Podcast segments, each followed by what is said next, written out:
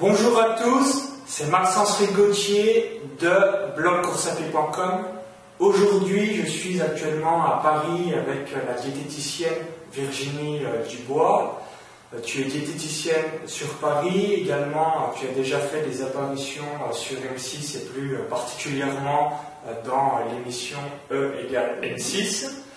Donc je vais euh, laisser un petit peu euh, Virginie se présenter et ensuite je vais lui poser euh, des questions par rapport à l'alimentation du sportif et comment perdre du poids. Salut Virginie. Bonjour. Donc oui, diététicienne, je travaille en, libéral maintenant depuis plusieurs années, à Nation donc précisément. Je suis également enseignante, donc je suis jury pour l'obtention du diplôme de diététicien et j'enseigne à l'université de Créteil. Voilà.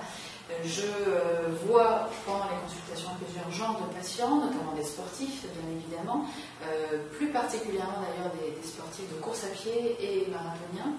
Et puis, euh, je suis des patients aussi avec des maladies type diabète, hypercholestérolémie, insuffisance rénale, etc. D'accord. Et concernant tes patients, quels sont les principaux problèmes lorsqu'ils viennent te consulter Soit ils n'ont aucune éducation alimentaire, soit bah, ils n'ont jamais fait le sport de leur vie, euh, soit bah, ils veulent perdre rapidement du poids. Mm. Explique-nous un petit peu les principaux problèmes qu'ont euh, bah, tes patients quand ils viennent te consulter. Alors c'est vrai que le premier motif de consultation, c'est quand même la perte de poids, hein. aussi bien euh, pour des personnes peu sportives que pour des, sportifs. C'est vrai que le sportif, quand il vient consulter un diététicien, c'est dans un premier temps parce qu'il veut maigrir. Alors après, il y a en général des soucis alimentaires. Euh, l'équilibre alimentaire pour les sportifs n'est souvent pas idéal, hein. même des sportifs des de haut niveau, parce que c'est souvent ce qui vient en dernier. C'est-à-dire qu'il y a l'activité, il y a l'entraînement, etc. Et puis, on va s'intéresser à l'alimentation quand vraiment euh, il y a très peu de décalage avec l'adversaire, en fait. C'est souvent le dernier recours. Donc ça, on le voit dans beaucoup de, domaines, dans le tennis, par exemple, hein, que je connais bien, euh, c'est souvent la dernière préoccupation pour améliorer les performances. Euh, voilà, donc c'est la perte de poids principalement, et puis après il y a des demandes assez variées, et en tous les cas pour les sportifs, c'est rechercher une performance, ça c'est certain. C'est comment faire pour me démarquer les autres, maintenant que, je, techniquement je suis bon, etc. D'accord. et euh, bah, quelles sont les pires erreurs à ne pas commettre lorsque on souhaite perdre du poids? Si il y avait euh, trois erreurs à ne pas faire, quelles seraient-elles? La première erreur déjà, c'est d'aller trop vite. C'est-à-dire qu'effectivement, la plupart des personnes, euh, bon, c'est compréhensible, hein, on a envie de se sentir bien rapidement, c'est de vouloir maigrir trop vite. Et donc ça, c'est particulièrement gênant en termes de santé, mais ça l'est tout aussi pour les, sportifs, du coup, parce que perdre du poids trop vite, c'est forcément créer de la fatigue déjà, donc diminuer sa performance, et puis euh, risquer des blessures. Et là, quand on se blesse, euh, bah, c'est bien le problème, on arrête le sport, on reprend du poids même parfois en arrêtant l'activité, et du coup ça tourne en rond et on ne se sent pas très bien, et euh, les performances euh, diminuent de manière très, claire. La deuxième erreur, euh, c'est de ne pas suffisamment rester proche de, l'équilibre alimentaire. C'est-à-dire qu'il y a beaucoup de personnes, quand elles veulent perdre du poids, qui du coup suppriment certains aliments. en général, les premiers aliments supprimés sont les féculents les pâtes, le riz, le pain, qui ont une très mauvaise image. Même chez les sportifs Même chez les sportifs, hein, c'est-à-dire que moi je vois des sportifs, euh, oui, alors qu'ils mangent des protéines. Souvent, ça c'est vrai qu'il y a de la viande, il y a du poisson même, euh, euh, mais ils ont tendance à vouloir, en maigrissant vite, limiter fortement, voire supprimer les féculents. Et là, très clairement, pour le sport, ça se passe pas Logique. Et surtout pour la course à pied, parce que c'est quand même la réserve d'énergie principale pour le muscle que de manger des glucides, de faire du glycogène et, d'être en forme. Et après, la troisième erreur, euh, c'est d'abandonner trop vite, en fait. C'est de ne pas être patient. Donc, pas maigrir trop vite, ça c'est quand même prioritaire, mais savoir aussi, du coup, euh, modifier son comportement alimentaire dans le temps pas vouloir tout faire tout de suite. C'est-à-dire qu'il y a des personnes qui vont dire voilà, je fais telle erreur, telle erreur, etc. Et du jour au lendemain, elles veulent tout, tout bien faire. On ne peut pas changer ses habitudes du jour au lendemain. Donc il faut savoir être patient et savoir faire un travail quand même euh, dans la durée, c'est-à-dire sur plusieurs semaines, plusieurs mois. Il faut trois semaines pour changer une mauvaise habitude alimentaire. trois semaines d'effort, au-delà de trois semaines, les études quand même montrent bien que ça paraît déjà plus naturel. Donc c'est pour ça qu'il faut quand même partir sur du, sur du moyen terme. D'accord. Donc pour résumer, euh, la première erreur, vouloir perdre du poids euh, rapidement. Ouais. La seconde erreur, c'est de se priver de tel ou tel aliment et de créer un déséquilibre. Et la troisième erreur, c'est de ne pas avoir de constance euh, dans, Dans ces efforts. dans, dans son effort. Minimum trois mois hein, pour. Oui, moi je pense qu'après ça dépend d'un individu, hein, évidemment, mais c'est vrai qu'il faut quand même compter euh, quelques mois, euh, 3, 6 mois selon ses objectifs, euh, au minimum, pour pouvoir avoir des changements durables. D'accord. c'est vraiment un minimum. hein. Et quand tu dis euh, donc, perdre du poids, donc pas trop brutalement, euh, quel est euh, le nombre de kilos euh, maximum entre guillemets que l'on peut perdre en étant soit un homme, une femme, un kilo par mois, deux kilos, trois kilos, quatre kilos? Alors, bon, c'est pareil, tout Quelle est la tendance? Ouais, je comprends. Euh, pour les femmes, en moyenne, c'est 2-3 kilos par mois. C'est-à-dire qu'au-delà, ça crée forcément des frustrations, ça crée forcément des carences et de l'abandon très vite. 2 kilos, moi, ça me paraît une bonne moyenne pour pas se- trop se fatiguer. Pour les hommes, bon, les hommes, on sait, se dépensent plus, hein, euh, déjà même au repos, donc ils peuvent atteindre 3-4 kilos par mois, euh, voilà, sans avoir trop de difficultés, même s'il y a toujours des efforts à faire. Après, quelqu'un qui est sportif, euh, il ne faut pas chercher à, atteindre des, objectifs encore trop élevés, parce que forcément, ça a une incidence sur les, performances, ça fatigue davantage, il y a un épuisement qui peut se créer, et puis encore, au pire des cas, des soucis, des blessures. Donc le sportif, il faut être très modéré. hein. Souvent, euh, des fois, même 1-2 kilos par mois, c'est déjà très bien si on veut maintenir ses performances. Parce qu'après, les sensations ne sont pas les mêmes. hein. Alors pour la course à pied, euh, en général, ce sont les meilleures sensations quand on euh, Si on prend des, des sports techniques, euh, une, une simple variation de poids de 2-3 kilos, ça change beaucoup. Le golf, par exemple, euh, quand un individu perd 5 kilos l'hiver, par exemple, entre deux saisons, c'est- plus les mêmes ressentis. hein. donc voilà, il faut, faut- faut le prendre en compte dans ce projet, en tout cas. D'accord, il faut aller euh, doucement. Aller doucement. 2 kilos euh, par femme. Pour les femmes, 2 kilos en moyenne, 3 kilos pour 3 un homme, ça reste relativement raisonnable euh, si on veut le voir relativement rapidement quand même. D'accord. Et nous, en tant que bah, coureurs de course à pied, hein, que ce soit de 10 km, semi-marathon, marathon, quelle est l'alimentation à adopter lorsque l'on est sportif et que l'on court de telle distance? Alors, Quels sont les conseils que tu pourrais euh, nous donner Euh, bon, il y a plusieurs nutriments qui sont indispensables. hein. Les nutriments, ça va être donc, protéines, lipides, glucides, et puis tous les autres nutriments qui n'apportent pas de calories, les vitamines, les minéraux. Tous ont un intérêt. Après, c'est vrai s'il faut euh, résumer hein, brièvement, ça va être déjà des protéines. Les protéines, on le sait, c'est ce qui fait le muscle. Quand on fait du sport et quand on court, on détruit son muscle. Donc il faut obligatoirement des composants, donc des protéines qui vont lui permettre de se reconstruire. Voilà. Donc ça veut dire forcément viande ou poisson midi, soir, et puis des laitages. Parce que les protéines du lait sont quand même très intéressantes. Un laitage à chaque repas et des collations éventuellement avec laitage euh, pour les protéines. Après, l'autre euh, nutriment important, ce sont les glucides. On ne peut pas courir si on ne mange pas de glucides, ça c'est clair, parce que les réserves de glucides sont sous forme de glycogène dans le muscle, et ce glycogène s'épuise très rapidement. On a à peu près 500 grammes de, de glycogène euh, en réserve en moyenne, hein, ça dépend des, hommes et des femmes, et donc ça s'épuise très vite. Et c'est vrai que le marathonien, très clairement, hein, arrivé aux 30 km, quand il y a cet épuisement qui se manifeste, c'est absence de glycogène. Donc après, ça dépend quel muscle est concerné. Mais c'est un blocage total. On ne peut plus avancer. Donc, euh, pour avoir suffisamment de glycogène, il faut manger des glucides à chaque repas. Et euh, souvent, hein, on conseille aux marathoniens, la veille, avant le départ, d'avoir une bonne euh, alimentation en glucides. Mais pour le sportif, c'est vrai qu'après, ça dépend de son objectif. Le 10 km, on ne prépare pas tout à fait pareil qu'un semi-marathon ou un marathon. Euh, Normalement, pour le marathonien ou, le- ou le- pour le semi-marathon, ça se fait une semaine à l'avance. hein. Donc il y a euh, trois premiers jours où on mange de manière équilibrée, on s'entraîne, et puis il y a les trois, quatre derniers jours où là, on limite l'entraînement, mais on augmente les glucides de manière importante, à hauteur de 60-70% de ses besoins à un grand maximum, pour créer des bons stocks de glycogène et pouvoir limiter l'épuisement au moment de la course. D'accord. Voilà, ça c'est la base. Hein. c'est vraiment la base. Et là, je rebondis sur tes propos. Tu évoquais à partir du 30e kilomètre, c'est le moment où on a ce qu'on appelle le mur du marathon. On a le gros coup de barre. Et il y a beaucoup de marques qui fabriquent des barres énergétiques, des boissons, des gels. Euh, qu'en penses-tu? Est-ce que c'est euh, seulement euh, du marketing ou il y a vraiment une utilité pour le coureur? Hmm.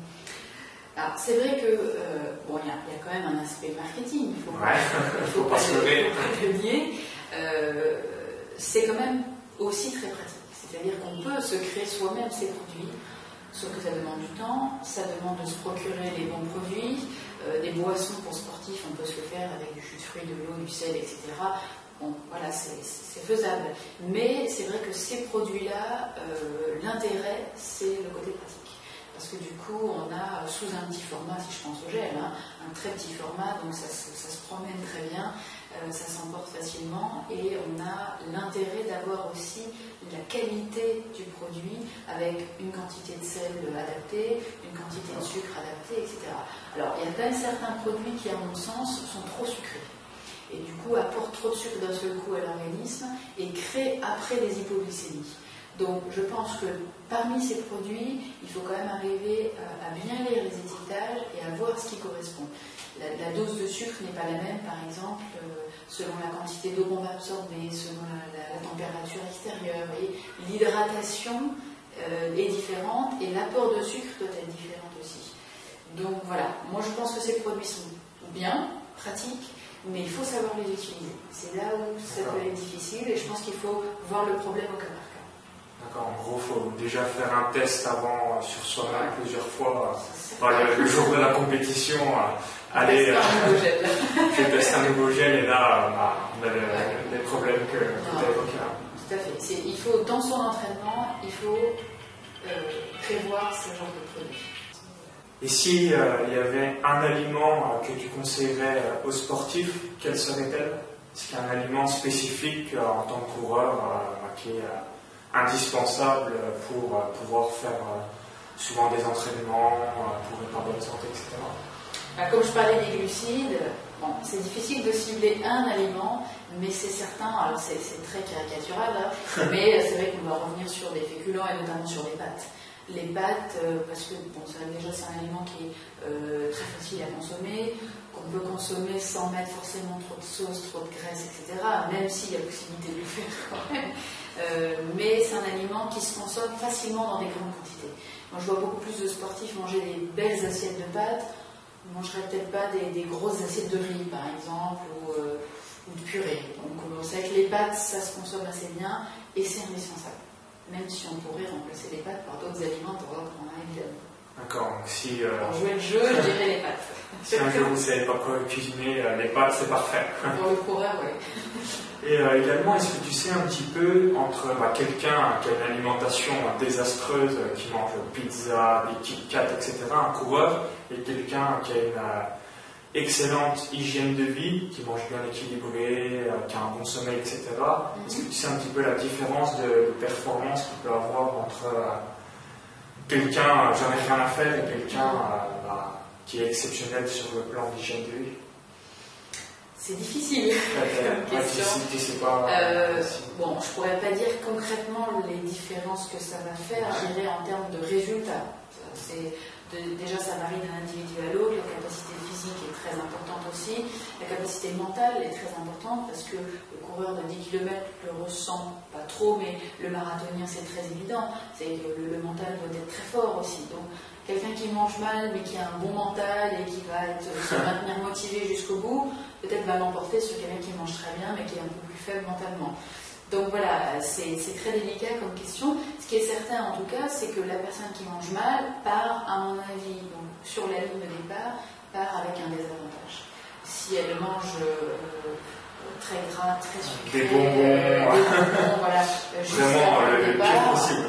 Des, chocolats, des bonbons, déjà elle va partir avec une digestion qui est en train de se faire, euh, donc une lourdeur, ça va la ralentir, le sang va avoir du mal à bien être au niveau des muscles.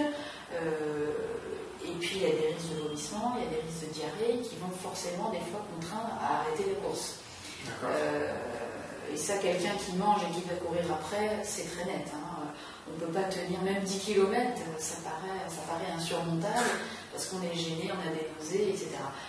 Donc c'est sûr qu'un équilibre alimentaire adéquat, ça permettra de mettre tous les moyens de son côté pour, euh, faire des, performances euh, selon ses objectifs. D'accord. Et est-ce que ça peut entraîner euh, à la blessure d'avoir une mauvaise alimentation? Oui, alors ça c'est certain. Hein, la, plus grosse carence qu'on retrouve chez les sportifs, c'est souvent la carence en fer. donc la carence en fer crée de la fatigue très clairement, une mauvaise, mauvaise attention, et donc en course à pied, la blessure est très, très facile. Hein ça dépend aussi euh, court, mais c'est clair que euh, euh, des, carences de fer, des carences en protéines, ça affaiblit le muscle et, ça peut créer des, blessures rapidement. D'accord. Donc si vous vous blessez, des fois posez-vous la question est-ce que mon alimentation est bonne ou non? Tout à fait. Ça, c'est quand même une des premières questions à se poser. Et encore une fois, pour revenir sur une question précédente, c'est vrai qu'il y a des patients qui, en voulant maigrir, font trop de sport et se blessent. Parce que du coup, ils mangent très peu d'énergie. J'ai vu des femmes manger 1200 calories par jour et courir tous les jours une heure et demie ou deux heures. par repas ou juste par jour 1200 calories Par jour. C'est faible. Ah oui, c'est très faible. Très très faible. Donc elles mangeaient presque rien finalement. Elles allaient courir deux heures par jour. Alors elles étaient épuisées, dépressives, pas bien. Et puis au bout d'un deux mois, eh ben, il y a une blessure qui est arrivée. Donc euh, voilà, là, il faut faire particulièrement attention. C'est même très dangereux hein, de vouloir maigrir encore une fois trop vite et vouloir euh, maintenir une activité physique importante. D'accord. Donc là, je rebondis euh, sur tes propos. Euh, quel est le nombre de calories que l'on doit logiquement manger petit déjeuner, déjeuner et dîner pour une personne, un, normale et deux, sportive? Alors, Est-ce qu'il faut manger plus en sportif ou non Oui, alors c'est vrai que les besoins énergétiques, caloriques, puisqu'on parle souvent des calories, augmentent effectivement selon l'activité physique. Alors la course à pied, pareil, ça dépend entre euh, les hommes et les femmes, hein, mais il faut compter pour une femme pratiquement 500-600 euh, calories par heure de brûler en faisant une heure de course à pied. Bon, après, ça dépend de la vitesse, mais pour 10 km/h en moyenne. Et pour un homme, 10-12 km/h, il va brûler pratiquement, euh, on va dire, entre 700 et 1000 calories par heure. Donc, c'est très exigeant au niveau de l'apport énergétique. Pour des besoins moyens, en dehors du sport, hein, une femme, c'est 2000-2200 calories, une femme entre 20 et 40 ans, et un homme, c'est entre 2700 et 3000 calories. Donc, ça, c'est pour une journée classique. S'il y a donc la course à pied, ça s'ajoute à ces apports caloriques. Donc une femme qui court une heure va dépenser facilement 2500-2700 calories.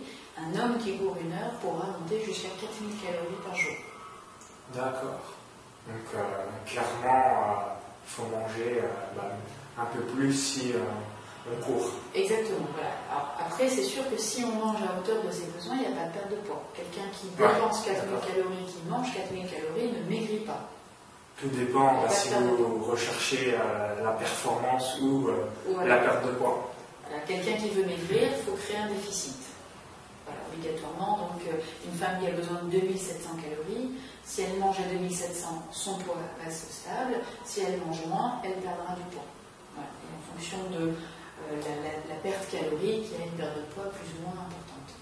Après, la répartition des calories, elle se fait en général avec 25% au petit déjeuner, donc voilà, ça dépendra, mais autour de 500, 700 calories. 40% au déjeuner, 35% au dîner. ça, c'est vraiment, encore une fois, assez basique. Après, ça dépend si on veut mettre des collations. Et là, les collations, c'est à peu près 10% de, l'apport calorique en moyenne. Euh, selon si c'est le matin, l'après-midi, euh, ou parfois des collations en soirée. D'accord. Et concernant euh, les sportifs qui viennent te consulter, c'est plus euh, pour perdre du poids, c'est plus pour améliorer leur performance? Alors c'est vrai qu'en général, la, première motivation c'est la perte de poids. En tout cas, ce qui permet souvent de déclencher le, euh, la venue en consultation, faire la démarche, parce que ça demande souvent un temps de réflexion, hein, je le vois bien avec mes patients, c'est la perte de poids. Donc ça c'est vraiment la question première Après, il y en a qui viennent pour l'équilibre alimentaire, mais ce n'est pas la majorité quand même. Hein. Il faut quand même vouloir maigrir pour, pour faire la démarche. Exactement, parce que plus, entre guillemets, on est lourd, plus bah, c'est difficile de faire de l'exercice physique et c'est l'engrenage infernal euh, que c'est de plus en plus dur pour maigrir et ainsi de suite. Exactement, tout à fait. Et pour les personnes qui veulent euh, améliorer euh, leur performance, c'est juste parce qu'ils n'ont pas du tout d'éducation alimentaire, ils veulent des conseils pour avoir un plan type, une alimentation structurée de ce qu'il faut manger lundi matin, lundi midi, lundi soir, mardi matin, etc. Alors, pour la plupart des patients qui viennent donc simplement pour l'équilibre alimentaire, ce sont aussi des personnes qui ressentent un certain, euh, euh, comment dire, pendant la course, qui ont des, choses qui leur plaisent pas beaucoup, comme euh, le fait de se sentir faible. On parle évidemment du, marathonien au 35 km qui vient en disant voilà, qu'est-ce que je dois faire maintenant à ce moment-là euh, donc ça, tout ça, ça se prépare bien évidemment. Après, il y a aussi des femmes qui font des courses de 10 km, mais qui font des hypoglycémies ou qui se sentent pas bien, euh, qui, ont des douleurs au ventre, qui ont des problèmes justement de, nausées, de, diarrhée. Donc en général, il y a un mal-être pendant la course pour que la personne se pose la question de l'équilibre alimentaire et vienne consulter. Quelqu'un qui mange mal mais qui finalement court sans souci, bon, voilà, il va se dire, bah, je mange mal peut-être, hein, parce que souvent il y a quand même de euh, mais voilà, ça ne me dérange pas pour courir, je me sens bien, je suis en forme, pourquoi consulter? Voilà. Ça c'est, du coup, ce genre de personnes, euh, c'est pas le, plus grand nombre. Bon, je pense qu'il y aurait toujours un intérêt à refaire un point, ne serait-ce qu'un bilan, sur ce qu'on mange, ce qu'il faudrait manger pour toujours pouvoir faire mieux, mais euh, les personnes se posent la question. C'est dommage, mais c'est comme la médecine il y a un célèbre dicton mieux vaut prévenir que guérir, mais malheureusement, l'être humain, on est comme ça, c'est après la blessure qu'on se pose des questions, on se dit bon, il bah, faut que j'aille consulter euh, soit un médecin, il faut que j'aille consulter euh, une nutritionniste, un, diététicien, etc. Alors que bah, le mieux, euh, c'est d'être préventif, de faire des tests et ensuite, bah, logiquement, on diminue sa malchance d'avoir un, problème quelconque. Tout à fait. Ok. En tout cas, bah, merci euh, pour cette euh, courte interview. Merci à toi. Euh, si bah, elle vous a plu, partagez-la sur Facebook ou Twitter. N'hésitez pas, si vous êtes sur Paris, donc, à consulter Virginie si vous avez bah, des problèmes alimentaires ou si vous, avez besoin de conseils en, en, nutrition. Je pense que tu feras avec plaisir. Oui, pas de problème. Donc euh, pour ma part, euh, je vous dis euh, à bientôt pour de nouvelles vidéos de course à pied. Bye